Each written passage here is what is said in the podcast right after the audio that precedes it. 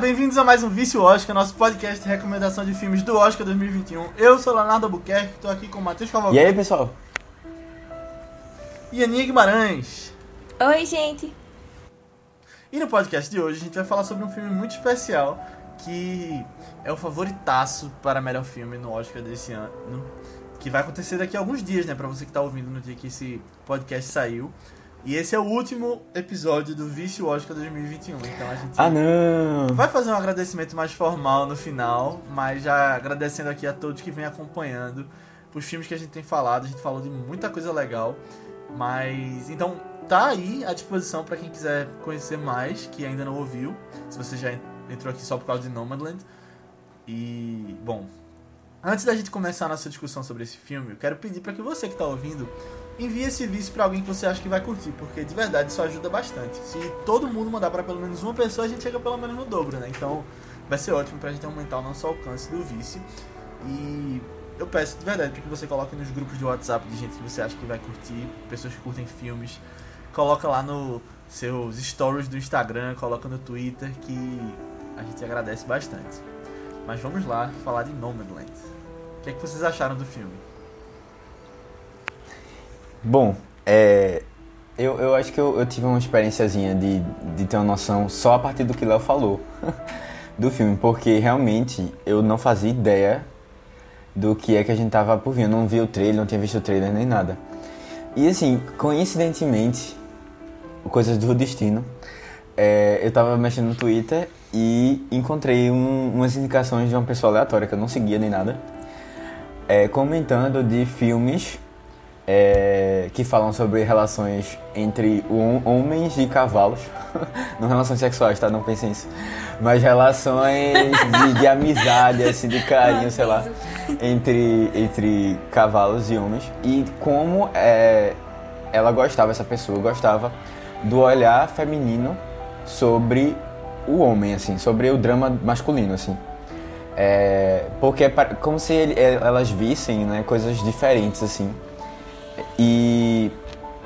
pudessem tocar de uma forma mais sensível, sabe? Nas, nas qualidades e nos defeitos que os personagens trazem. E aí, bom, um- por sorte, um dos filmes tinha na nossa querida parceira Telecine. E quando, quando eu vou abrir, tá lá, né? É o filme da, da Chloe Zhao. Que é o filme logo anterior a esse, né? Ela fez dois outros filmes, a gente vai comentar mais sobre ele. E eu tive um contato com esse filme, que é Mas tu sabia que era dela? não, eu, eu, eu vi na, no, no Telecine mesmo que tinha o nome da diretora, sabe? Que é Domando o Destino. Que é um filme excepcional, assim. Eu. No nível, assim, deu dedado 5 estrelas. Mas a gente pode comentar isso num outro podcast, quem sabe eu não trago ele aqui. E eu fiquei muito empolgado pra assistir Nomadland, porque se esse filme, que eu nem tinha ouvido falar muito, é, já era tão bom assim, me marcou tanto o que é que seria de Nomadland, que é o filme que, tá, que chegou forte aí como o favorito a levar o Oscar e ganhou praticamente todos os outros prêmios que ele disputou. E, e aí, assim, quando eu fui assistir o filme, é, deu pra sentir muito da pegada da diretora, né? O que ela quer, o que é que ela veio ao mundo pra falar sobre. É, e foi um filme muito interessante porque ele, ele me pegou assim. É, com várias reflexões que eu já venho tendo, assim, sabe? Durante. Sei lá, depois da pandemia, do começo da pandemia, principalmente, assim. E é um filme que eu gostei de verdade. É, me deixou, assim, até, sei lá, com a cabeça viajando em altos temas. Mas eu acho que talvez não, ainda não seja o meu preferido. Eu ainda preferi o outro filme dela, do Mundo Destino. Mesmo assim, eu acho que vale super a pena. E merece muito, acho que o ganhar o Oscar é, nessa premiação. É, eu eu achei muito tecnicamente incrível também. Eu, eu entendo que tá ganhando vários. É, todos praticamente, né? Quase todos aí que vem concorrendo e tal. É, mas eu acho que não era muito um filme da vibe que eu tava do momento, sabe? Tipo, eu acho que esses filmes mais paradões, você tem que estar muito na vibe do filme pra assistir, realmente gostar e se envolver com ele. E eu acho que ultimamente, tipo, não só quando eu fui assistir ele, mas na última semana, esse último mês, é, eu não tô muito nessa vibe, sabe? Eu acho que eu tô mais na vibe de. Ah, personagens mesmo, que tem um desenvolvimento mais da gente se afeiçoar muito mais a eles. E eu, eu, eu não consegui é, me, me conectar com muitas coisas do filme. Não consegui nem me conectar muito com a personagem. Tipo, eu, eu gostava muito dela porque eu achava ela. Eu gostava desse lado bem, tipo, gentil, mais fofo, legalzinho assim dela. Mas ela não era uma pessoa que, tipo, tava. Enfim, eu acho que esse negócio de não conseguir me apegar nem muito à história e nem muito a personagem principal foi, foi um problema, assim, comigo, sabe? Mas eu acho que. Eu acho que é um filme que quando eu tô nessa vibe, é super minha cara também. Aí eu acho que talvez reassistindo, quando eu tiver melhor, mais aberta assim no futuro, talvez eu tenha outra experiência e realmente curta mais. Porque eu acho que Nomadland é, é muito assim, tipo, pra você gostar mesmo do filme, é um filme muito, muito paradão. E aí você tem que se envolver muito com os personagens e a história lá dela, né? Principalmente ela, basicamente, que a gente acompanha mais é, todo o rolê lá pra, pra realmente amar o filme, né? E as pessoas estão sendo muito 8 ou 80. É... Mas enfim, mas é um filme legal. Se você está nessa vibe, filmes paradões, é um filme legal. Entendi. Eu concordo com o Matheus, eu acho um filme muito bom. Eu acho ele bem sutil, na verdade, que eu acho que consegue tratar de um jeito bem feito alguns temas muito importantes. Eu acho que ele traz ali que pra mim foi um dos meus favoritos dessa temporada do Oscar.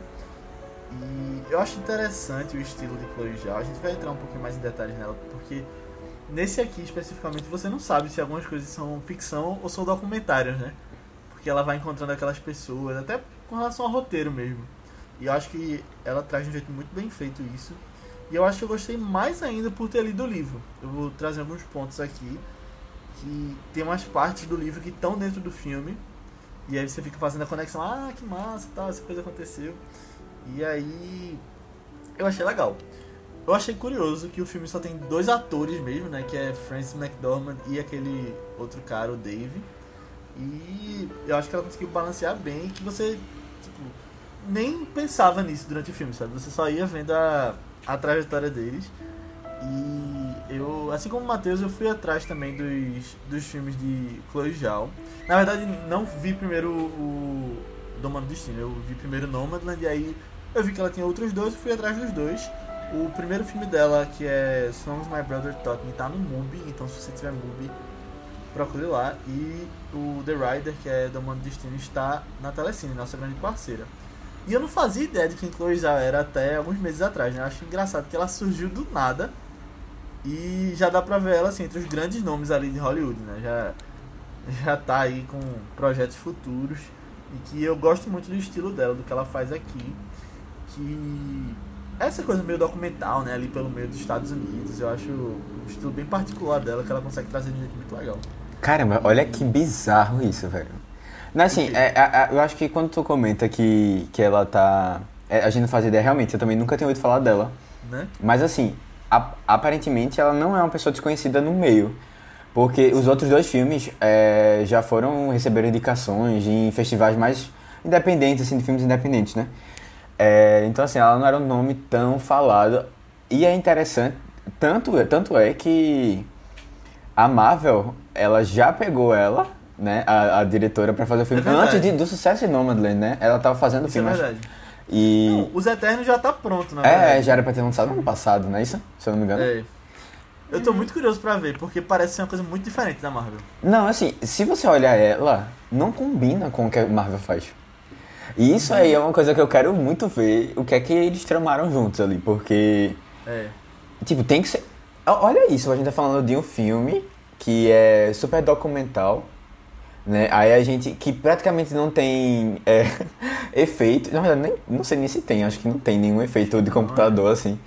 É mais, é mais sabe? Olha que, que viagem. Talvez assim, os pratos que quebrando, eles não quiseram quebrar pratos caros, aí botam um computador ali. Tô brincando. Mas Bom. eu tô muito curioso pra ver, porque tá- quem sabe, porque ela tá com a moral agora, né? Com o Nomadland. A carreira dela deve decolar mais ainda agora que ela vai ganhar o Oscar, com certeza. E eu tô curioso, porque pode ser que Os Eternos seja o segundo filme da Marvel vai concorrer a melhor filme, né? Depois do, do Pantera, Negra. Pantera, né? É, eu, eu realmente. A gente, porque aqui a gente não tem nem trailer, né? eu não faço a mínima ideia de quem são os Eternos direito. Na real, eu acho que eles estão segurando o trailer pra poder chegar com. Da vencedora do Oscar, Chloe Gel. É, pode, pode Pra lançar antes, esse porque a espírito. gente já tem certeza praticamente que isso vai acontecer. É, é verdade, já, já, já tá pronto esse trailer, É, verdade, tá com essa pronto, é. frase. Na segunda-feira, pais, acho que já lança o trailer. Mas eu tô bem curioso pra isso e pros próximos projetos dela. Foi uma diretora que eu gostei de conhecer, tipo, coisas originais e tal, eu quero ver ela fazendo mais. Mas uma coisa engraçada que eu tava vendo pela internet é que tanto ela quanto o Shaka King, que é diretor de Judas e o Messias Negro, eles foram alunos de Spike Lee na NYU, na Universidade de Nova York. A honra, né?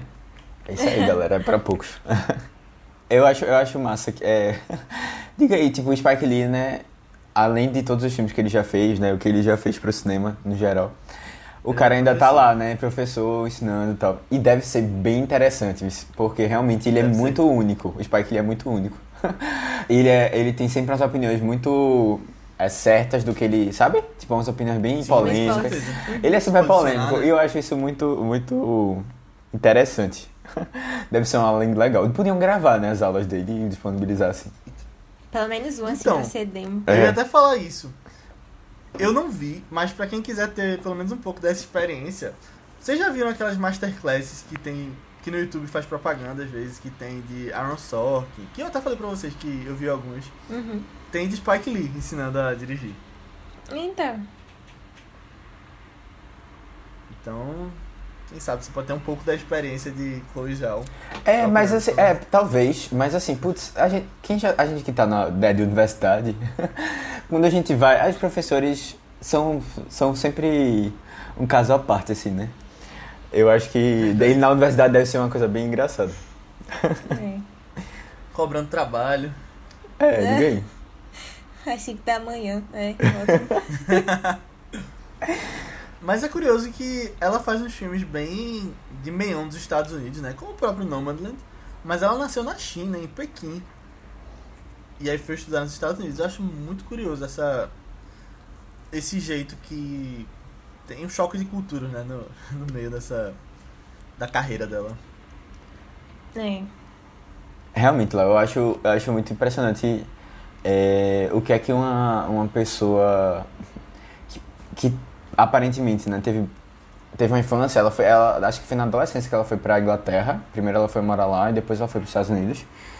É, o que é que ela, como é que ela chegou, né? Tipo, da China para o meio oeste dos Estados Unidos, né? O que é que encantou tanto ela lá? Porque todos os filmes que ela fez até agora pegam essa, essa região, né? E, e uma cultura tão americana, sabe? Parece uma coisa tão. que a gente, pra gente é até um pouco difícil de entender, assim.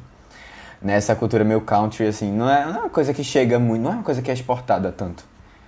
Né? É, isso a gente Pode fazer comparação só com vaquejada, né? Aquelas coisas ali por é, subidinha, não, ali, tipo, é verdade. A gente tem isso Certo. aqui no Brasil, por exemplo, mas eu, eu não é uma coisa que Putz, não é uma coisa que chega tanto. Na, na verdade, não é uma coisa que eles conseguem levar isso pra fora, a cultura deles, disso.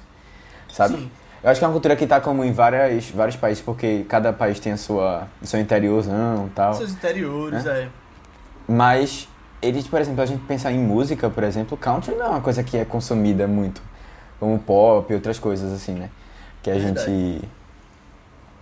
Eu acho que cada país deve ter o seu estilo de country, né? Porque a gente tem o sertanejo, essas coisas. Aham. Hum. Aí é uma coisa muito particular do lugar.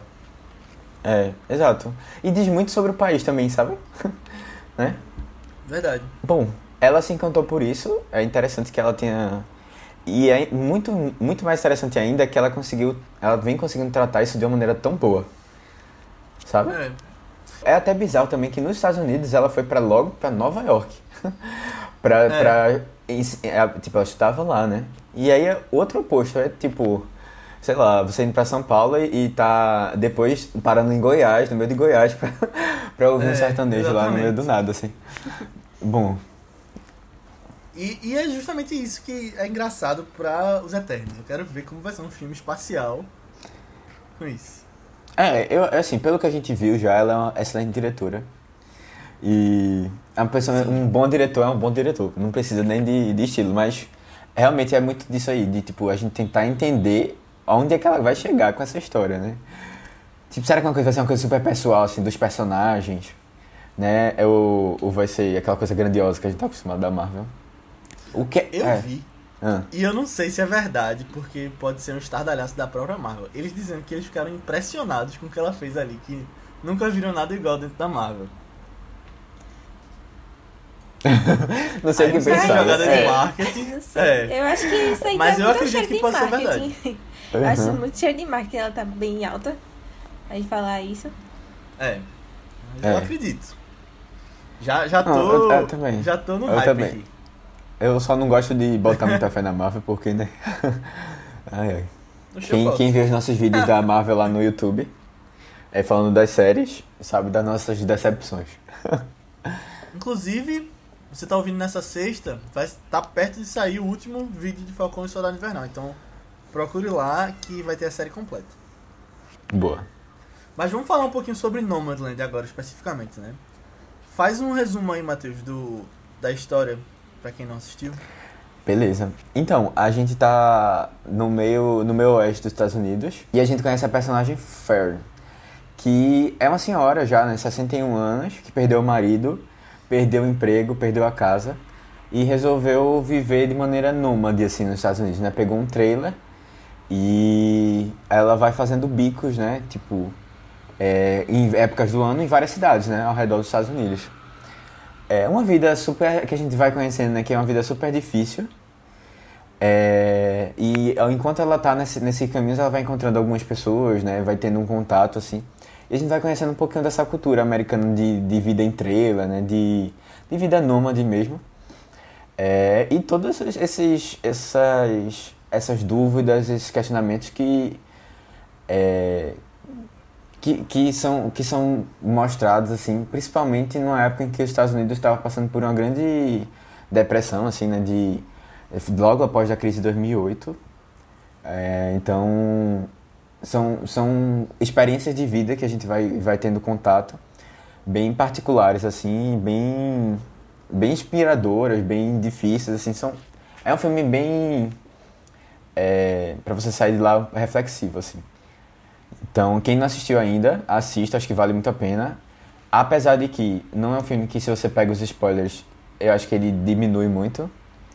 É, então, bom, fiquem avisados aí, a gente vai ter spoilers do filme aqui, certo?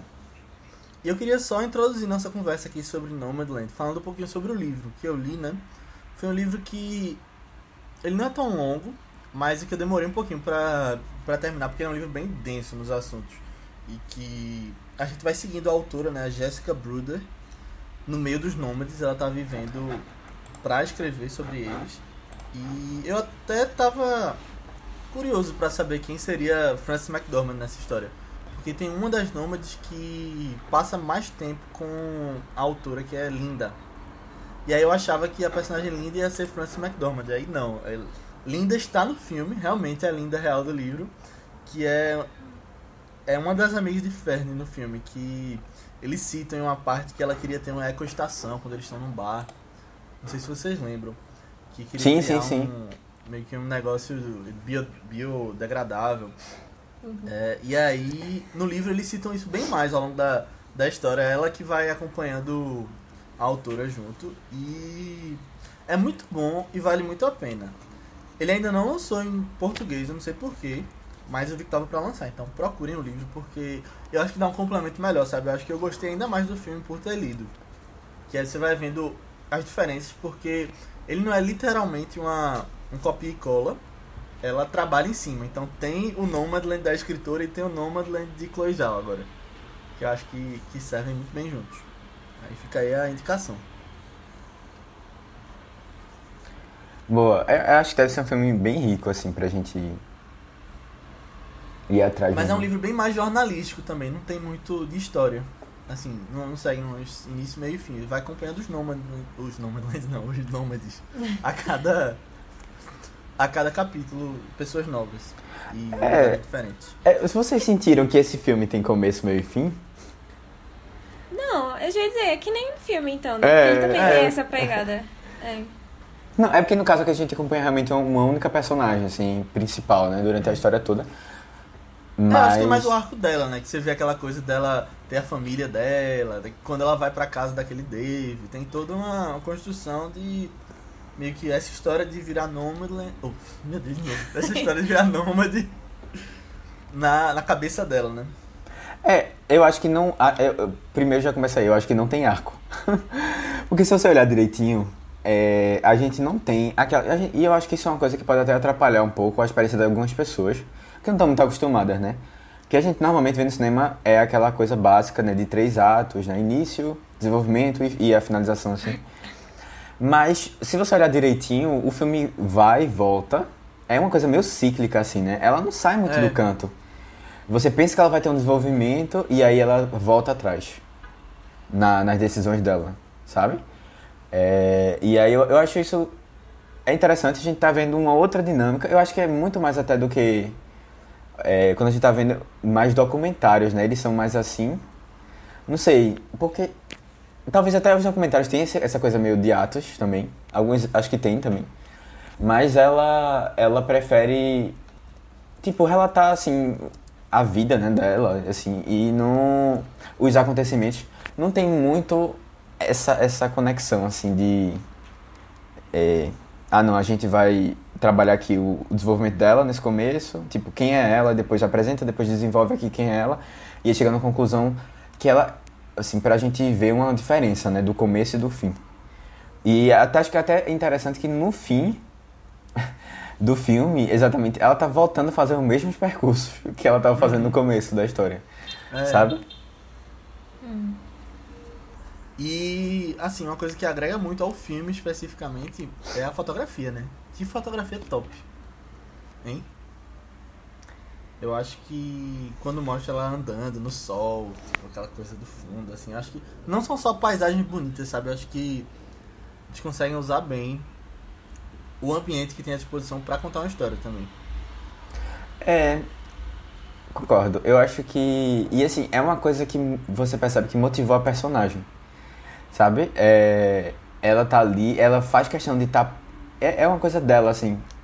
O local que ela morava antes de, de ter essa vida, ela dizia que gostava muito porque ficava no era a última casa e depois disso só tinha aquele terreno para ela olhar, sabe? Tipo um espaço vazio e depois umas montanhas atrás.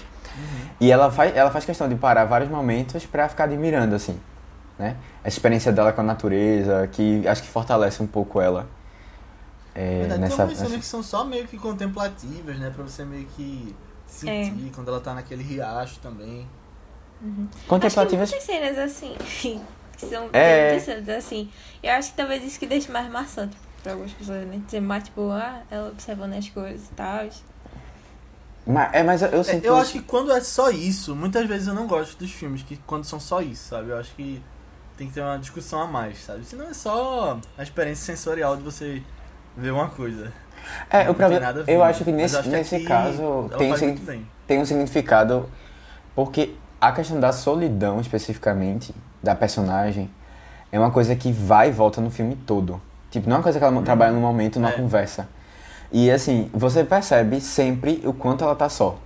E esses momentos de, de contemplativos assim dela são muito para isso. Tipo, você fica, caramba, lá vai ela nessa experiência de novo, sozinha. Tá ela lá no, numa cachoeirazinha, sabe, tomando banho, só. Tá ela, sei lá, vendo o mar sozinha de novo, sabe? É, e, e, isso, e você percebe o peso disso na personagem. É, e nos outros também, nos outros que estão tem esse pouco dessa vida, você percebe que é uma coisa que que faz parte do, do dia a dia deles, né? Estarem sozinhos assim. É, é, é uma coisa até que é difícil de imaginar, né? Porque você vê no trailer, ali tem casais que vivem, claro, mas é uma coisa tão sei lá, distante, né, pra mim pelo menos, que quando você imagina, parece uma vida bem difícil. Você tá naquele ambiente bem fechado e é aquilo, a sua vida tá ali, né? Você vai ao encontro de trabalho, eu acho que ela ela passa essa solidão e essa claustrofobia até, de um jeito bem, bem feito. Até nas cenas que estão dentro do trailer. É, eu, eu acho absurdo, é o seguinte, a gente se adapta a qualquer coisa, pô. De verdade. Pra, pra gente, assim, fica uma coisa muito. E lógico, como é que a pessoa tá vivendo num carro, primeiro, que fizeram propaganda de que era um trailer. E eu tava pensando naqueles Não, trailers não, super. é. É, super caros que ela vai fazer uma visita assim. Não, não exatamente aquele, mas um, um, um médio, né? Um, um intermediário. A gente vê um trailer lá É, em... é o filme de Robin Williams, né? Tu tava imaginando férias no trailer. É, ou, ou tipo, o, o, som, o som do silêncio. Ele tem um trailerzinho que a gente vê lá. É verdade. E é bem maior do que aquele carro que ela tá. Tipo, realmente é um carro muito É. pequeno pra pessoa morar assim. É, e eu fiquei assim, putz, é ainda pior do que eu imaginava, sabe? De. Na verdade, assim, é ainda. É dife- muito mais. Muito, diferente do que eu imaginava. E real. Aquela cena. é, Não, foi mal, Fonte. Não, assim, é irreal, eu acho que realmente faz estar muito fora da nossa realidade, assim, sabe? Pra gente. Por, acho que até por isso foi interessante, né? Conhecer um pouco dessa realidade. É, eu. Essa coisa do, do trailer, na cena que elas. Na cena que elas estão naquela feira e vão no trailer super chique, super caro. Eu só lembro de 12 é de mais 2. Entrando numa fria maior ainda.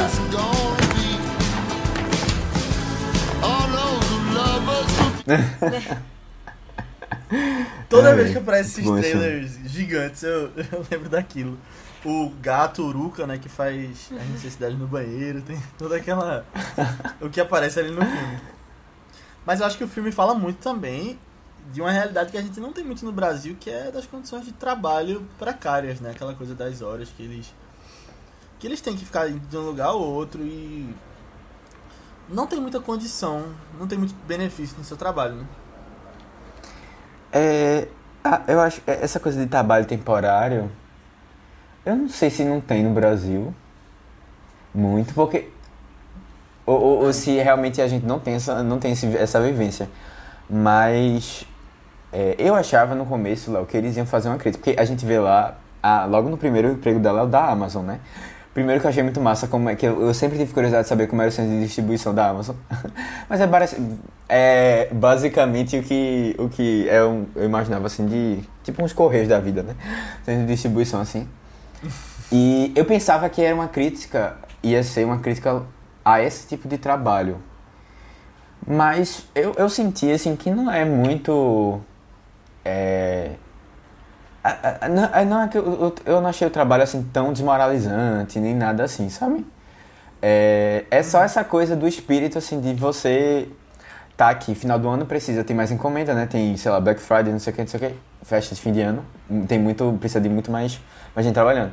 E ela vai pros outros lá. Eu, eu senti muito, é o seguinte, ela é uma pessoa mais velha, às vezes tem que submeter a, tra a trabalhos mais pesados, sabe?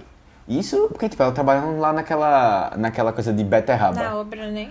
Na Ah, obra lá também, na, na- no negócio de beterraba, assim, eu fiquei, putz, que, que coisa desgastante, né? O que ela tá tendo que passar Sim, é, e, verdade. como, e como o sistema todo, ele é injusto com as pessoas que precisam, tipo, que já serviram, e ela serviu por muito tempo, ela disse que tá- começou a trabalhar desde cedo, é, e, não, e não tem uma contrapartida, né? Mais velhas assim. Eu acho que ele meio que quebra a, uma convenção que tem dessa coisa de morar em trailer, que tem aquela coisa, ah, os, pelo menos eu acho que lá nos Estados Unidos tem muito disso, os aposentados vão viver pela estrada agora.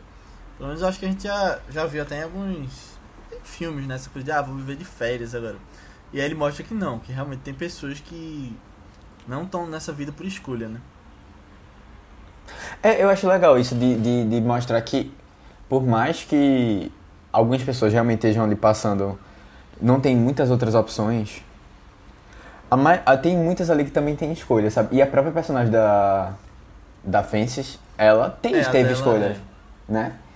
A E, dela ali, e ah, eu achei isso, isso enriquecer um pouco o, a personagem em si. É, eu vou comentar umas coisas com vocês aqui é, de uma experiência mais próxima, assim, à minha realidade. No Brasil a gente não tem muito essa cultura né, de trailer, mas é, uma coisa que a gente tem bastante são é, população de rua, né? População que vive em situação de rua. E meus pais, especificamente, eles têm um contato grande porque eles trabalham é, na pastoral aqui, em Recife, ligado com, com, com morador, os moradores de rua. E eles estão sempre trazendo algumas experiências que eles vão tendo de contato com as pessoas de lá, né? E muita gente que está na rua é, tava, tá por escolha, sabe? Não, não, isso não é a maior parte da população, mas muitas pessoas têm são realidades diferentes, sabe? E coisas que a gente não imagina. Muita gente realmente escolheu lá por questões de liberdade, por questão de, às vezes, brigas de relacionamento, coisas assim, mais, mais aleatórias, uma decepção e tal. E foram parar na rua, sabe? Preferiram sair de casa e morar. E morar, assim, lá na rua mesmo, né? E foi, foi muito interessante porque deu para fazer tantas comparações, eu fiquei tão reflexivo, assim, sobre isso. É, eu, eu não, realmente não tive tanto contato, mas outra coisa que também. Eu não, eu não tenho muito contato com o pessoal, quem faz esse projeto são meus pais. Mas é, eles estão agora desenvolvendo um trabalho aqui que se chama Housing First. Que nem começou aqui no Brasil, foi acho que foi na Europa, é, acho que em alguns países nórdicos. E é um movimento que tende a colocar moradores em situação de rua é, em casas. Em, tipo, levar, levar fazer com que eles fiquem morando em algum local, né? Eles geralmente pegam uma coisa alugada tal. E acho que o projeto aqui tem poucas pessoas, deve ter umas 15, 20 que estão morando mesmo. Mas assim, começando, né? Precisa de um apoio financeiro grande. E é, é, é, o filme traz uma discussão. O filme traz uma discussão sobre essa coisa de você é, ter um lar, né? Ter, e ter uma casa, essa comparação entre os dois assim. E a ideia do projeto era mais ou menos assim, que você para você ter o mínimo de dignidade, você precisa ter uma, uma casa primeiro, para depois ter as outras, as outras coisas, né? E o projeto é mais ou menos sobre isso. É, e aí você vai, você vai entendendo um pouco melhor, pelo menos assim, para mim foi mais fácil de entender um pouco dessa dessa dessa coisa dela de do trailer ser esse lar dela, esse espaço e de algumas escolhas dela que ela fez é, preferindo ficar no trailer do que num local fixo, sabe? É, eu acho também que ela é uma pessoa mais velha, assim, e pessoas mais velhas têm um pouco de dificuldade de se adaptar a. Tipo, gosta muito da vida dela, né? Pacata e tal, daquela vida. Da, da, mesma vidinha, assim. Isso eu vejo pelos meus avós aqui em casa. São muito. É, tipo, repetitivos, sabe? Aquela coisa assim, ah, não, eu gosto disso, se eu mudo um pouquinho as pessoas ficam já ficam, ficam incomodadas, sabe? Questão de horário, questão de, do, do, estilo de vida deles. E ela é assim, né? É, mesmo na, na, dificuldade extrema, ela prefere seguir né? no, no, no, no, estilo de vida que ela, que ela teve lá, mesmo, mesmo com outras opções para escolher.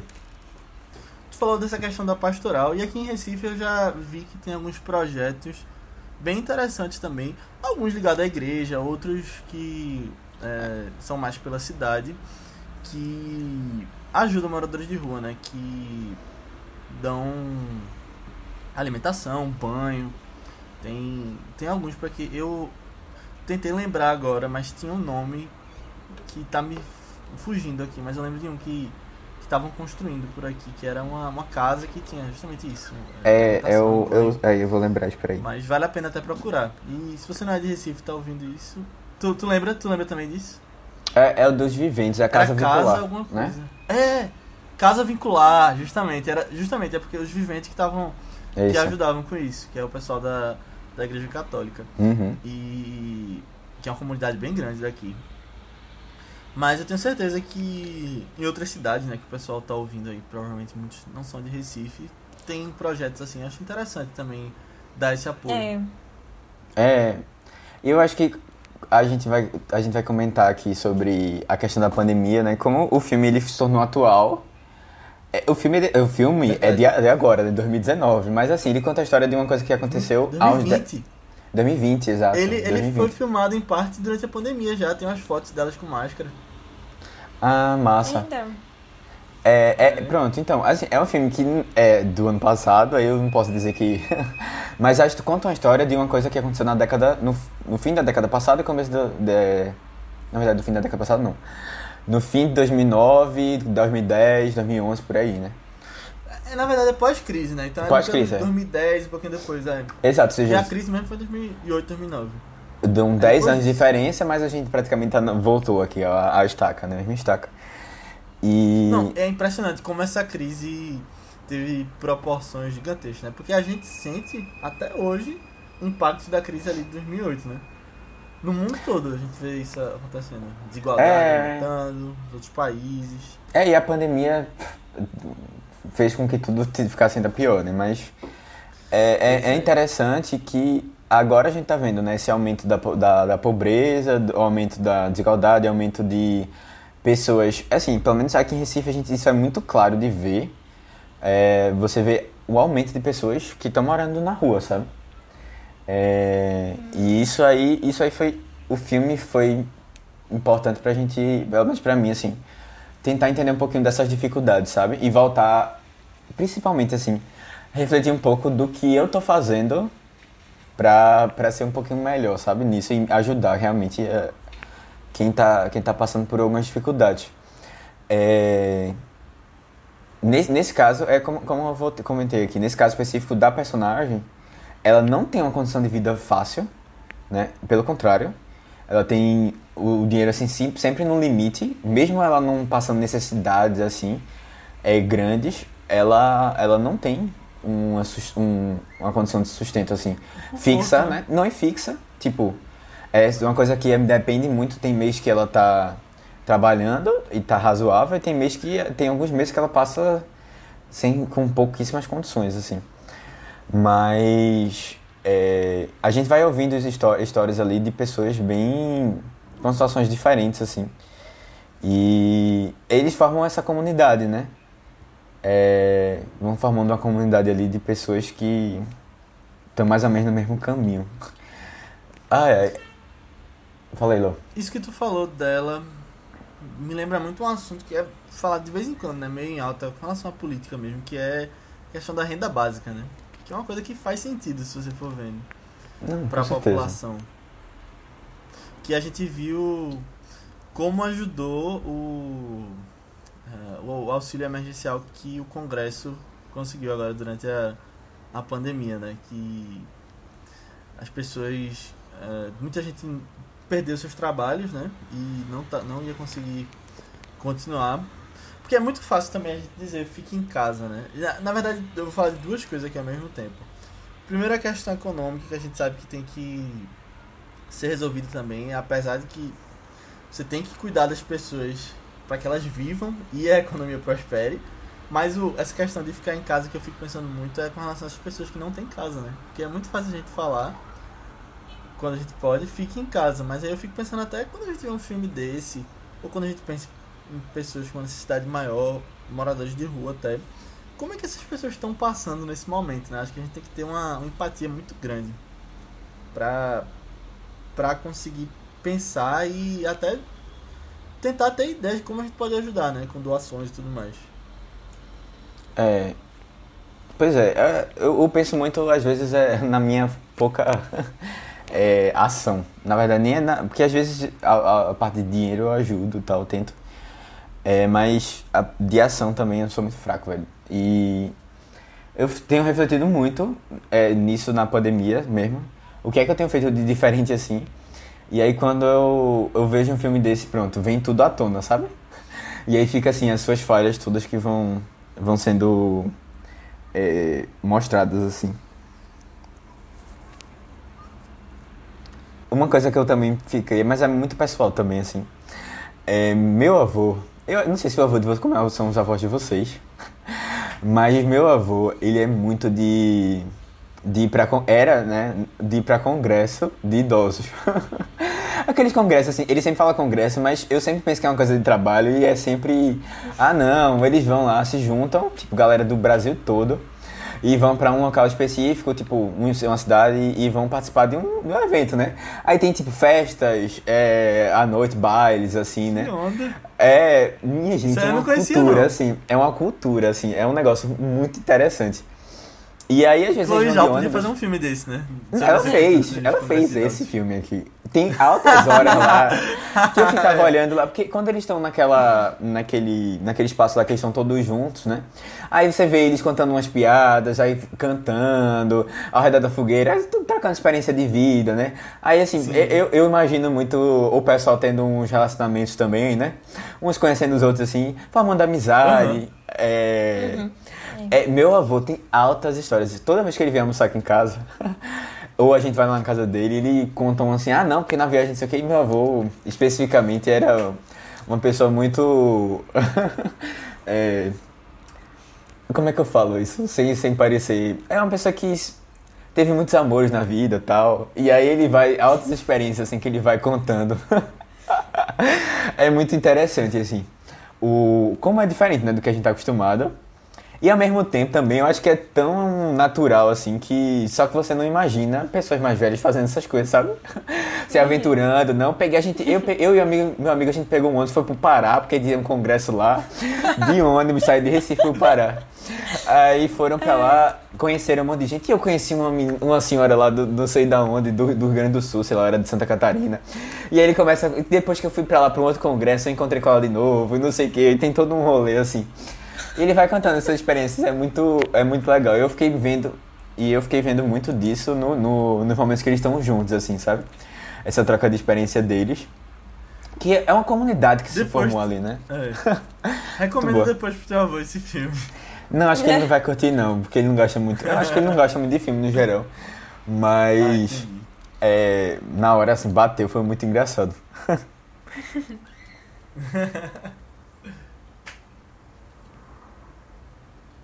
Não, e tipo, eles vão pra uma festinha, né? E ficam dançando lá e tal. Meu, meu avô é, é essa pessoa que, que ia estar nesse espaço, assim. Porque aqui mesmo ele adora participar desses bares que tem, assim, de terceira idade e tal. Ah, eu que te levar pra dançar com o povo? É, na verdade, ele queria, né? Mas ele só foi uma vez lá com ele, que foi o aniversário dele, a gente fez um aniversário lá dele.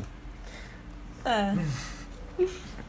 Ah, mas eu adorava esses momentos da comunidade também, dela com aquela amiga dela que Léo citou também, a Linda, né? Gostava muito da amizade dela, achava fofinho. É, e eu acho que a conversa dela com o cara no final, o cara que tinha perdido o filho, né? Eu acho que foi meu momento favorito do filme. O discurso lá deles, dele, dele contando sobre se ver mais tarde na estrada e tal. Achei muito bonitinha aquela parte mesmo. Inclusive a própria Frances McDormand tá muito bem nesse filme, né? A gente acabou nem entrando muito nesse assunto da atuação dela, mas eu, eu achei, eu acho que muita gente também achou, antes do filme, antes de assistir ao filme, que ela fosse uma personagem igual a, a personagem dela em Três Anos para um Crime. Eu acho que é por causa da estética, né, do filme, que tem essa coisa meio de deserto e tal, mas eu acho que ela tá completamente diferente aqui. Acho que ela tá bem mais braba, tal, que ela tá mais frágil. Você vê que são duas pessoas completamente diferentes. É, e sensível, né? Assim, lembrando Sim. que a gente tá atu- ela tá atuando, com- como tu tinha falado, com pessoas que são essas, peço- essas pessoas na vida real, tipo, a- personagens estão fazendo o mesmo papel, né? Se fazendo ali no filme. É. E eles estão contando histórias que provavelmente são histórias deles mesmo, né? Lá. E é, é- é interessante que ela se mostra muito sensível, assim, a tudo isso que tá acontecendo ao redor. Porque tem algumas coisas que são até, tipo, a, a senhora dizendo que vai fazer uma, uma casa, essa, essa casa que tu comentou lá, toda diferente e tal. A Eco Estação é. É, e aí, tipo, na hora você fica assim, caramba, vai ser difícil ela fazer esse negócio, sabe? É um projeto assim meio impossível. Mas você percebe todo mundo ali é, com muito respeito, sabe? Com as coisas. A individualidade de cada um, assim. E eu acho legal que eu tava vendo na internet e. Eu nem lembro onde foi, na verdade. Eu não lembro se foi uma entrevista com ela ou foi alguma curiosidade do filme. Mas era dizendo que ela conhecia essas pessoas e se relacionava com elas enquanto estavam filmando. E aí, em um dos. Um desses acampamentos de trailer que ela tava, as pessoas não sabiam que ela era uma atriz. E quando ela falava a história do marido, teve gente que realmente chegou, tipo, não, pô, vai ficar tudo bem e tal, tentando confortar ela. E não, isso aí é coisa do roteiro e tal. Ai, que fofa. Então realmente ela conseguiu passar muito Oh. bem. Eu acho interessante que a gente tá vendo uma situação aqui que é quase não um, um filme que não é não é pra, não é um filme tipo quase não é filme Porque é tão real ali, tipo, inclusive as personagens estão fazendo o mesmo papel da vida real, que a gente é o, o oposto, assim, do que a gente normalmente vê, né? Porque os atores, eles geralmente fazem papéis que não são deles, né? Tipo, fazem, estão representando um personagem, né? E aí ela faz esse caminho oposto de, de encontrar pessoas que o que eu acho interessante porque você dá muita verdade para a, a, toda a atuação deles mas foge um pouco do que a gente tá acostumado né de, de ver assim de estrutura mesmo de, de, de cinema de filme e tal é, é, é, não, é, não é isso muito que a gente vê assim na na, na indústria e ela assim. faz isso nos outros dois filmes dela também é uma característica dela tipo ela acho que ela curte mesmo é. Tô curioso pra ver como é que vai ser a Angelina Jolie lá nos Eternos. É, vai ser ela mesmo, pô.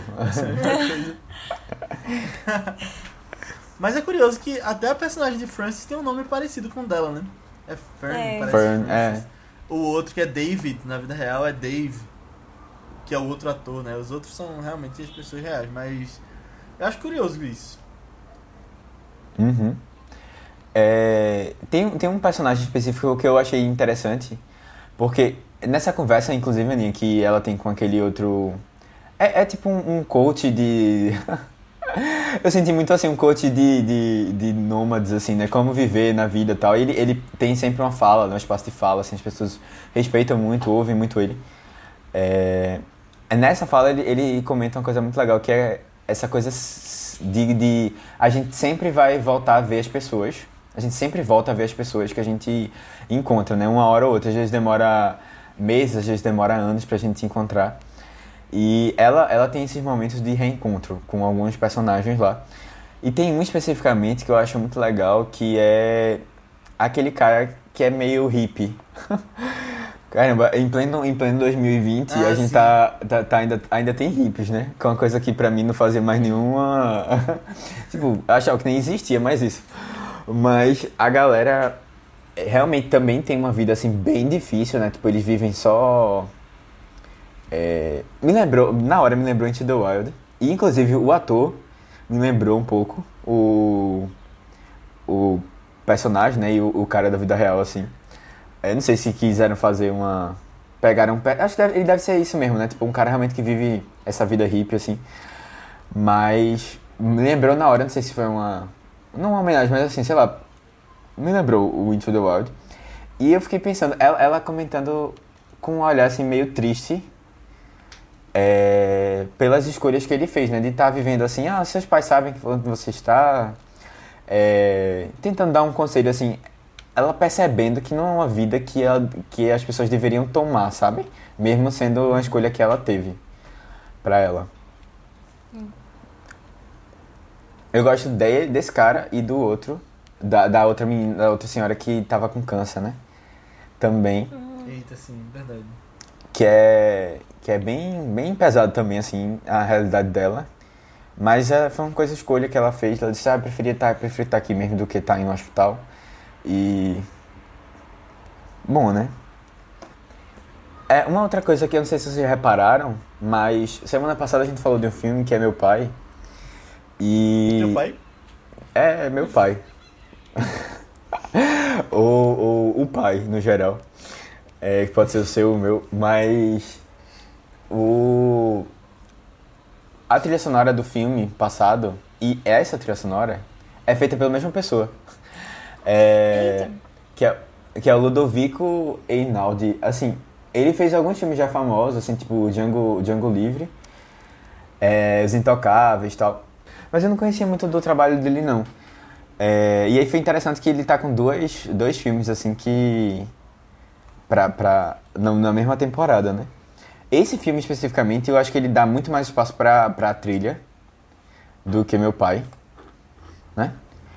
E eu gostei, eu gostei bastante. Acho, achei emocionante. Depois eu peguei pra ouvir.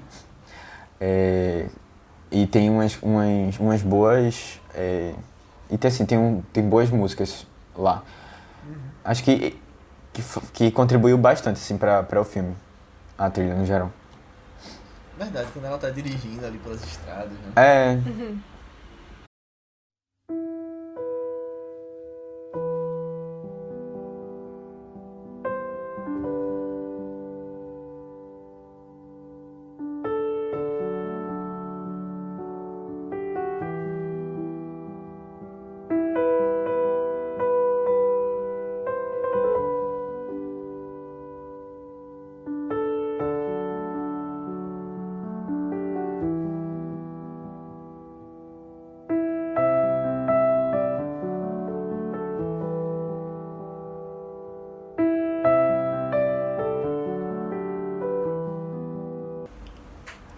Então, pessoal, como esse aqui é o vício Oscar, a gente vai seguir para as principais categorias do Oscar que a gente acha que ele pode ganhar. É um filme que está concorrendo a seis e vamos uma por um aqui e falando das chances dele. Ele está concorrendo nas seguintes: é edição, fotografia, atriz para Frances McDormand, roteiro adaptado, direção e filme. E como a gente falou, ele é o favorito em algumas dessas categorias. Né? Começando por edição, eu acho que não vai ganhar, mas se ganhar, eu acho que já dá pra saber que amaram muito esse filme e vai levar melhor filme. é, eu acho também que não tem muita chance não de edição.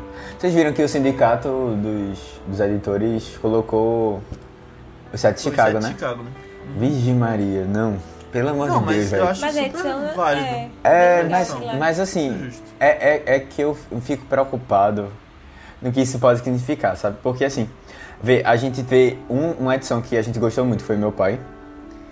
É, uma, uma montagem né, muito boa. A gente vê outra que foi premiada já em outro, que era de O Som do Silêncio. E eu tava achando isso ótimo, porque é, eu tinha gostado também, acho a edição dele muito bom lá. Mas assim, quando você coloca ele, você coloca Sete Chicago, significa que as pessoas ainda lembram de Sete Chicago. Eu fico preocupado. Porque Sete Chicago ganhou o SEG, né? De melhor elenco. E eu fico, caramba, até onde vai o povo gostando desse filme? Sabe? Eu fico preocupado dele ter chance de vencer o prêmio principal. E eu não sei, eu fico triste quando eu penso nisso. Matheus, eu fui no seu Letterboxd e tinha lá quatro estrelas para o set de Chicago. Pois é, mas assim, não, não é que não seja um filme ruim, mas todos os outros praticamente que a gente falou aqui, eu prefiro mais do que o Sete de Chicago. Ah, não, eu, eu acho que é um, um desses casos de que, tipo, é, a edição é uma das coisas que você mais lembra do filme, que mais marcaram. E aí, que nem, enfim, o, o, o som do som do silêncio, por exemplo, é um caso também que é mais marcantes do filme. E aí eu acho justo ganhar por edição também. Acho que não é porque é muito lembrado nessa categoria específica, que se destaca muito, que necessariamente quer dizer que tem muita chance de tirar aí de Nomadland, não, o, o, o prêmio que já é quase certo. É, eu não sei, vice. É, é isso que eu, é isso que eu fico. Pô, ele venceu de atores. De elenco. Mas Nomadland não tava concorrendo em nada assim também. Me- mesmo assim, eu não sei se eles, ia- ela ia vencer em elenco ou não. Eu acho muito difícil.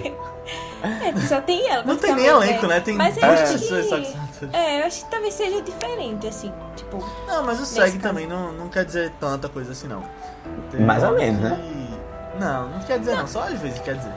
é porque eu acho que ganhou nesses ano passado, casos... mas no ano de Moonlight e La La Land, quem ganhou foi aquele Estrelas Além do Tempo, o SEG. Então acontecem coisas assim que... E acho que nesse que caso ter é, é um negócio bem diferente também, né? Porque é um filme de quase uma pessoa só e outro que tem um puta elenco de umas 10 pessoas ali no... Sabe? E aí... É, não, eu é acho- meio difícil mesmo premiar um que só É. tem uma pessoa. Tá, mas assim, de qualquer forma, as pessoas ainda estão lembradas desse filme. Isso me preocupa. Eu não sei, eu acho engraçado porque não tem nenhum filme que se ganhar o Oscar e tem alguns que eu quero até falar daqui a pouco que eu acho que tem mais chances de dar uma, uma zebra e acabar ganhando. Entre os oito, né? Tem alguns que eu acho que tem um pouquinho mais de chance, mas, apesar que Nomadland eu acho que é o que tem mais chance. Mas não tem nenhum filme ali que eu ache ruim. É impressionante, porque eu sei que tem filmes ali que vocês não gostam, mas pra mim os oito são bons e seriam dignos, talvez, de ganhar melhor filme. Eu acho que tem narrativa ali pra, pra gostar de todos. E isso é bom pra gente que assiste, sabe? Eu acho que só foi filme bom. Eu sei que tu não gosta de Mank, já falando aqui, mas eu acho que, tipo, foi uma boa lista esse, esse Oscar. Foram filmes diferentes também. É. Eu, não sei se eu ficaria tão feliz com o Sete Chicago ganhando, não. Mas, inclusive, eu acho, eu acho que minha nota lá no, no Letterboxd foi da primeira vez que eu assisti. Tem Mas, que mudar, né? é, quando eu assisti de novo, eu já gostei menos, sabe? E eu acho que hoje em dia, pensando, eu gosto ainda menos. Mas, mas assim, pode, pode ser que... Eu não odeio, não. é, eu, acho, eu acho que é um, filme, é um filme que agradou, no geral, a maioria das pessoas, sabe? Talvez. Eu acho um filme muito bom, pô. Eu acho que não é essa coisa toda que o povo fala na internet, que o filme Twitter pegou pra odiar. Que dizem que é o Green Book desse ano. Eu acho que tá longe disso. Ah, Eu não, acho que também não é esse exagero todo, não. é, é só que eu acho. É, é um filme muito fácil de, de academia votar nele, sabe? Que eu vejo a academia votando. Uhum. Mas outro Oscar que esse filme tá concorrendo, e aí eu acho que é certeza que vai ganhar, é o de fotografia. Ah, sim. Não tem pra ninguém. Tá levando todos os prêmios também, é bonito. É, eu acho também. Eu acho que. É, eu acho que de todos que a gente viu é, é o melhor. Talvez logo discorde um pouco, mas eu, eu acho que. né? Não, eu acho melhor também. Eu acho que é completamente diferente do de Mank, mas eu acho que esse merece. Eu gosto muito da fotografia de Mank também, mas o que eles fazem aqui, que eu tô tentando ver aqui qual é o nome do. É o Joshua James Richards, que é o, o fotógrafo desse filme. E o que ele faz aqui é outro nível. Uhum. Mas aí seguindo pra próxima categoria. Ah, vai, fala. Não, não. Fala aí, fala aí na próxima. Mas aí seguindo para a próxima categoria a gente tem melhor atriz. E aqui eu acho que é a categoria mais difícil de prever, que a gente só vai saber mesmo. É, no chute. Galera, que- vocês vão chutar em quem? Pra eu saber. Tem narrativa pra literalmente as cinco indicadas ganharem. Queria até perguntar quem vocês acham que tá mais forte aí, quem vocês acham que vai ganhar? Repete o nome das cinco, vamos lá? Só pra eu lembrar. Vanessa Kirby por Pieces of a Woman. Carrie Mulligan por Bela Vingança. Uhum. Eita. Viola Davis por A Voz Suprema do Blues. Frances McDormand por Nomadland. E Andra Day por Estados Unidos contra Big Brother. Inclusive temos podcasts sobre todos esses cinco filmes. Então procurem lá os outros pra ouvirem nossas opiniões. Beleza. É. Eu não sei, velho. Eu acho que. Kelly, Kelly Mulligan tá, tá forte, né? Mas. Ai, não sei se ela ganha. É Tá isso que a gente não vai apostar em ninguém. Em ninguém mesmo. Mas eu. Eu ainda apostaria em Carrie hoje em dia. Talvez muito por. Porque eu queria que ela ganhasse. Mas uma coisa passional assim mesmo. Mas. É, não sei. Se fosse pra escolher, eu escolheria ela mesmo. Eu gostaria muito que ela ganhasse também, ela é a minha favorita, mas hoje eu tô com Viola. É, A minha aposta é Viola Davis. Eu acho Com que Viola SEG, que é o Davis? sindicato de atores. Aham. Ah, Ela não acho ganhou o SEG. Apesar de Por que ela. que Viola Davis? Um monte É. de SEG. Mas Não, eu acho que, que, vai, que tem narrativa aí pra ela ganhar. Apesar de que pode acontecer qualquer coisa, né? Eu acho que o SEG nem sempre acerta, apesar de que acerta na maioria dos casos. E aí eu fiquei pensando, será que vão errar com ela ou com a Young Jong Young de Minari? Porque tem toda a história de Glenn Close também, né? Que a gente sempre tem que ficar lembrando. Ah, eu não, eu não acho que essa história de inclusive Eu vai levar. já- não. Eu acho que, Léo, é uma história que tu tá querendo levantar, mas eu não sei não, Não, se eu essa acho história. que. Eu acho que Young Jong Young tem. É melhor que ela, mas tem sempre o fator. Ela nunca ganhou um Oscar e as pessoas vão votar nela, por isso. E aí, se. Se o SEG for errar em algum e não for nela, pode ser que seja Viola Davis também. Mas eu prefiro apostar nas duas de lá. É. Ah, não sei, gente. Eu realmente tô na Assim dúvida. Carrie nunca Eu acho que no final eu vou sortear. tem, né? Ah, que eu vou botar no É, bolo. mas Carrie, Carrie Mulligan, ela não tá num papel, acho que o Oscar premia muito, sabe? E aí é uma coisa que eu falei até no. E ela também não ganhou nenhum prêmio que os mesmos votantes do Oscar votam. Que ela ganhou o Critics só. Apesar de que se ela tivesse concorrendo no BAFTA, eu acho que ela teria ganho. Porque lá no BAFTA foi uma coisa super diferente que um júri fez os indicados. E aí Francis ganhou. Mas eu acho que tem mais a cara de Oscar, é uma coisa meio Andrade ou Viola. Mas o que pode acontecer é as duas que são têm atuações parecidas, né, personagens parecidas, dividirem voto e aí uma E dá um empate, subir. né? Não. Quais as chances de ter? É, quais as chances É, de ter um empate, velho? Eu acho que seria tão legal. É porque eu acho que eu Acontece. nunca. É bem Já- raro. Já né? aconteceu. Raro. Inclusive em atriz já aconteceu. Quando Barbara Streisand ganhou, ela empatou com Catherine Hepburn. E pode acontecer. É, eu acho, eu acho que é muito difícil porque é, são muitos atores, sabe? E é, não é voto. Não, é. Não, todos. muitos é, atores votantes, no caso, eu tô falando. é. Eu acho, eu acho é que. né? Eu acho que esse caso de melhor atriz seria o momento ideal pra ver mais um empate aí na vida do Oscar. É, eu acho também. Ou, ou o roteiro original, imagina. Sete Chicago e, e Bela Vingança. Mas eu acho que o último, se eu não me engano, eu lembro que o último empate foi acho que foi a edição de som, que foi 007, Skyfall e aquele Zero Dark Thirty. Aí é sempre umas categorias mais assim. Mas o, o empate no Oscar tem que ser literalmente votos iguais. Tem que ser 100% de votos iguais. Se for por um voto, aquela pessoa ganha. Então é realmente acertar na mosca. No olho da mosca. Alguém tem que fazer o complô lá dentro. É isso. é a nossa esperança. Seguindo para a próxima categoria, temos uma categoria aqui que eu acho que pode dar uma disputa legal também, que é roteiro adaptado.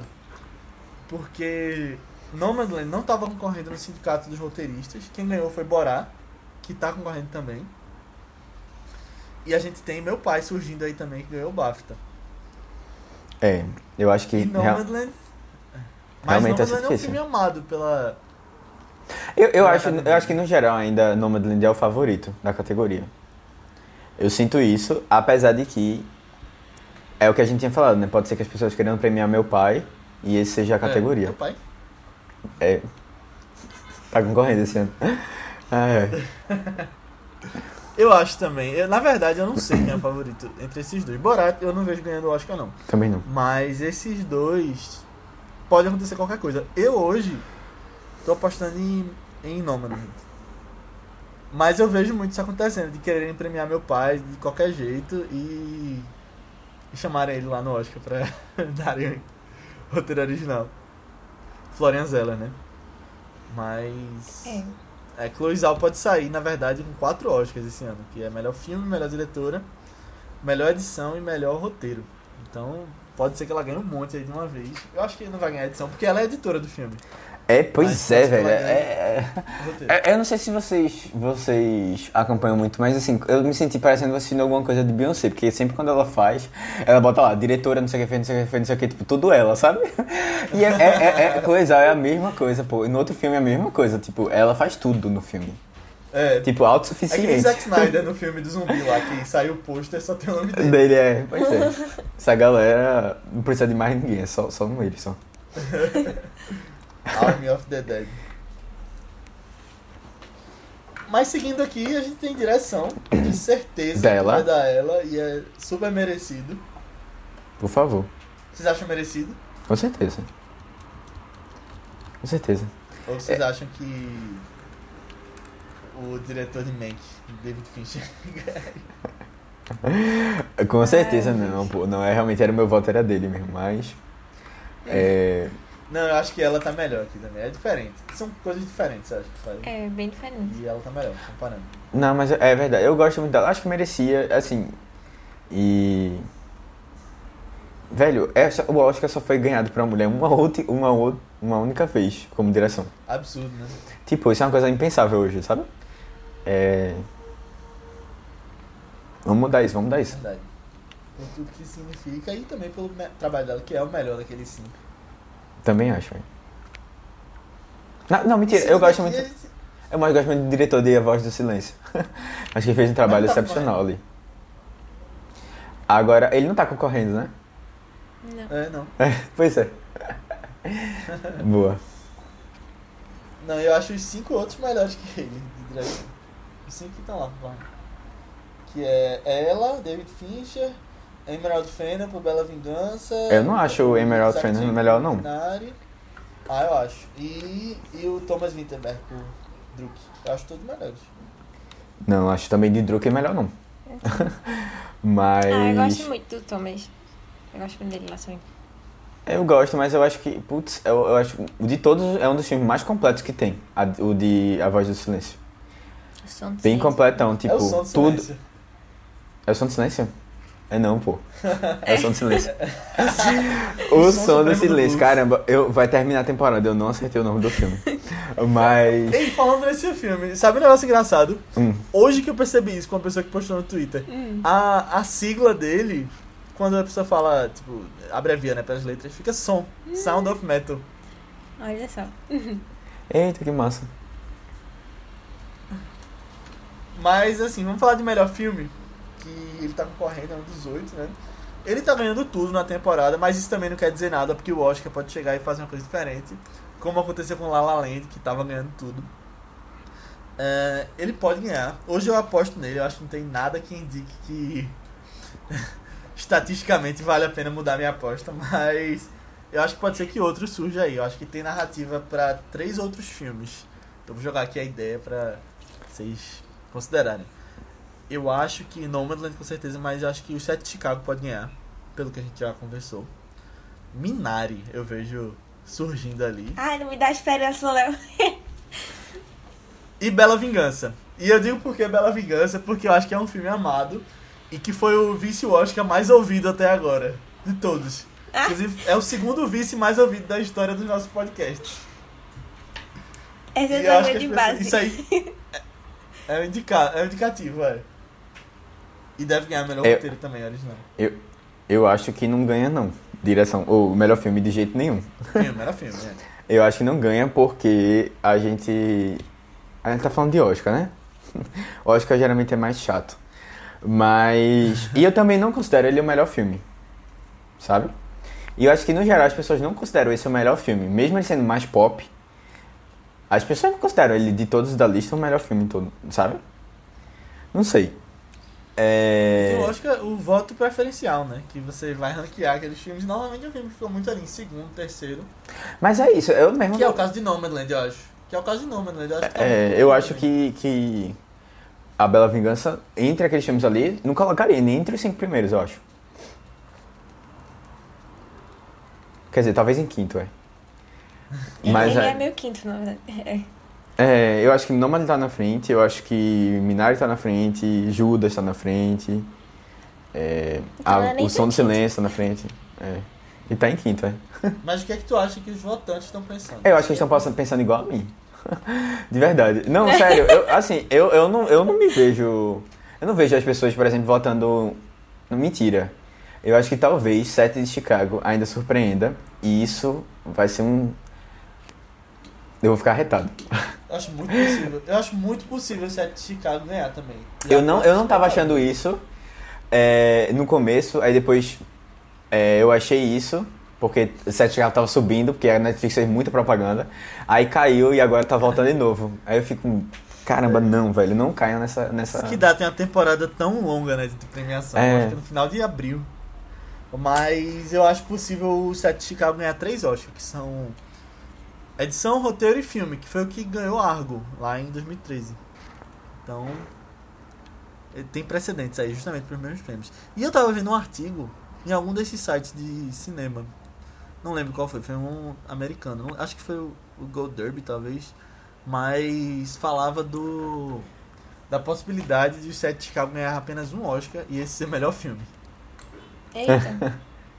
Foi antes do sindicato dos editores, então ninguém sabia que ele ia ganhar também pra ter essa força pra edição. Mas já aconteceu de filmes ganharem um Oscar só. Grande Hotel, lá em 1932, saiu com 100% dos Oscars que ele tava concorrendo, que era um de melhor filme. Então, tem precedente. Seria tão, tão estranho. É. Mas eu ainda acho que Nomadland vai ganhar. Hoje eu acho que é meu favorito na aposta, assim. Eu acho que. Que não tem nada que indique que ele vai perder, sabe? Eu acho que só essas loucuras que acontecem no Oscar quando você fica- começa a pensar demais assim. É. E ele pode tentar adivinhar o que tá acontecendo. Eu acho que se eu fosse apostar hoje, eu apostaria em Nomadland. Mas com muito medo de, de, de outras coisas acontecerem. Ai, ai.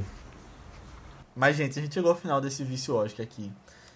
E foi uma jornada muito legal que tivemos junto a vocês que estão ouvindo aí.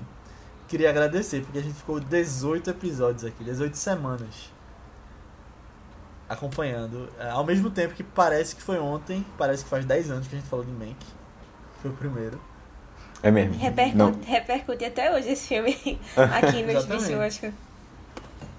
E assim, a gente falou de todos os filmes de melhor filme, alguns outros que estão em outras categorias. E todos esses 18, menos um, que foi Malcolm e Marie, estão concorrendo a pelo menos uma categoria no Oscar. Então você tem aí muita coisa legal para ir acompanhando e vendo a nossa opinião mudando por semana também, que a gente sempre ia dando uma atualização nas nossas apostas. É. Primeiro com relação a indicações e depois, quando as indicações saíram, a gente começou a falar um pouquinho mais de quem a gente achava que ia ganhar. O que é que vocês dois acharam dessa, dessa jornada aqui do Vice Oscar? Foi uma experiência massa. Eu, pelo menos, curti bastante. É, E assim, foi, foi longa, foi longa, foi longa, mas foi, foi bem, foi bem, tá sendo bem gratificante, assim, conversar sobre os filmes. Assistir os filmes, eu acho que é a primeira vez que eu assisto todos os filmes da, da categoria principal. Não lembro se... Ano passado tu não viu, não? Não. Ano passado qual, quais foram? Não, 2017? irlandês materno vi até hoje também. Não, é, o islandês eu não vi todo até hoje, exatamente. acho que foi um, acho que talvez tenha sido o único. Mas tem sido bem interessante. A gente vai comentando com o pessoal, vai vendo no Telegram, vai vendo também é, a repercussão né, dos filmes ao redor assim, das premiações, comentários gerais. Acho que tem sido bem, bem proveitoso. É, justamente, eu também. Eu sempre fico, tipo, uns filmes que não consigo ver na época, é, quando já saíram indicados e tal. E aí, depois é muito difícil eu ver de novo. É muito difícil, porque eu É. sempre fico adiando, adiando, adiando. E aí é preciso alguém trazer no vídeo pra eu assistir, tipo, Manchester Beira-Mar. Mas é, foi, foi muito legal mesmo essa experiência. E principalmente compartilhando com vocês, sempre comentando lá no grupo do Vice também. Ah, o que que achou de tal filme? Ah, as polêmicas que tinham, o próprio Make é muito legal também. A gente, acho que a gente foi até mais divisível, Aham. assim, em alguns, em alguns filmes.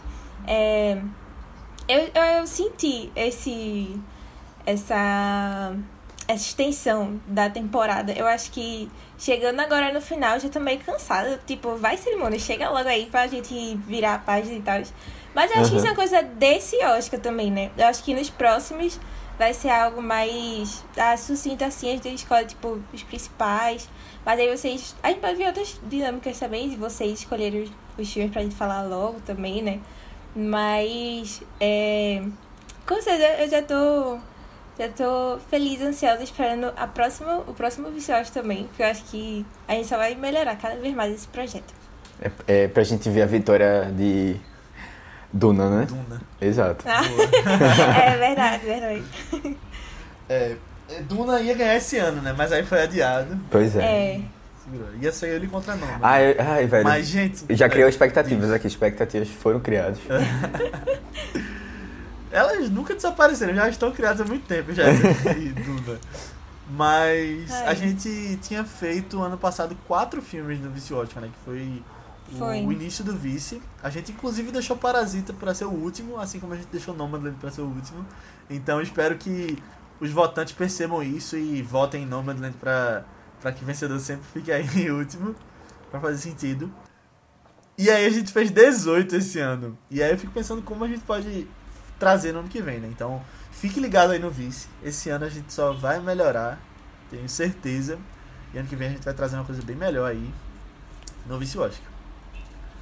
Mas chegamos ao final da nossa discussão sobre Nomadland. E eu peço para que, se você gostou, mande para alguém que você acha que vai curtir. Mande para alguém que você acha que vai curtir o filme Nomadland, que você acha que não viu. Alguém que curtiu Nomadland. E peço para que você divulgue o Vice para todas as pessoas que você acha que gostam de filmes e que vão gostar das nossas indicações. Manda nos seus grupos de WhatsApp, manda no seu Twitter, coloca no seu story do Instagram, que a gente só vai melhorar com essa expansão do nosso público, se você puder ajudar. E você pode falar com a gente sobre feedback sobre o episódio, comentários sobre o filme, ou até sugestões de próximos filmes lá no grupo do Telegram, que é só pesquisar por ViceBR no Telegram, que a gente vem falando muito sobre filmes, o que a gente tem assistido, ah, notícias e tudo mais nesse, nessa grande bolha de filmes e séries. Então é só pesquisar por ViceBR ou falar com a gente nas nossas redes sociais. Segue a gente lá. ViceBR no Twitter, no Instagram, no YouTube, no Facebook, no Letterboxd. Só procurar por isso que você vai encontrar. Ou nas nossas redes pessoais, que são Matheus Coiatu, É Matheus com TH, BCFT3, tanto no Twitter como no Instagram. Aninha No Instagram eu tô como underline Nia Guimarães e no Twitter Marvelous MS Ana. Isso, eu tô como Léo A. Albuquerque, tanto no Twitter quanto no Instagram. Mas antes da gente ir, a gente tem um filme na semana que vem só, já que terminamos o Vice Oscar. Que é qual, Aninha? O filme da próxima segunda é um filme muito amado por todo mundo. Um clássico aí da sessão da tarde também, dos anos 80. É, é, ele fala sobre um jovem, Marty McFly, que ele termina voltando pro passado. E aí ele fica tentando voltar pro presente, né? Fala com o amigo dele, Doc Brown, pra tentar voltar. Só que antes ele tem que resolver é, um problema que ele criou no relacionamento dos pais dele, que afetaria o futuro dele, né? O presente dele. É, mas enfim, é de volta para A o futuro. dele. É, é, tá disponível tanto na Netflix como no Prime Video, quanto na nossa grande parceira Telecine. Então, muitos lugares aí pra vocês assistirem e próxima semana a gente volta pra comentar. Então é isso, pessoal. Assistam lá, De Volta para o Futuro e até semana que vem. Tchau! Tchau, tchau. Tchau!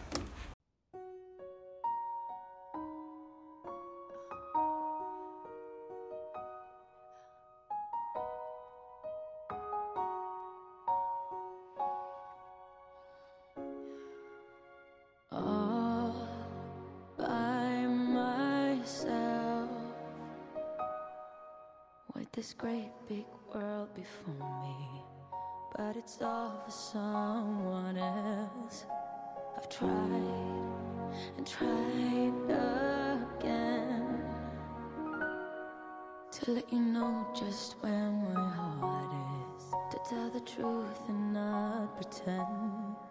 All I needed was to get away, just to I was meant to stay. Where the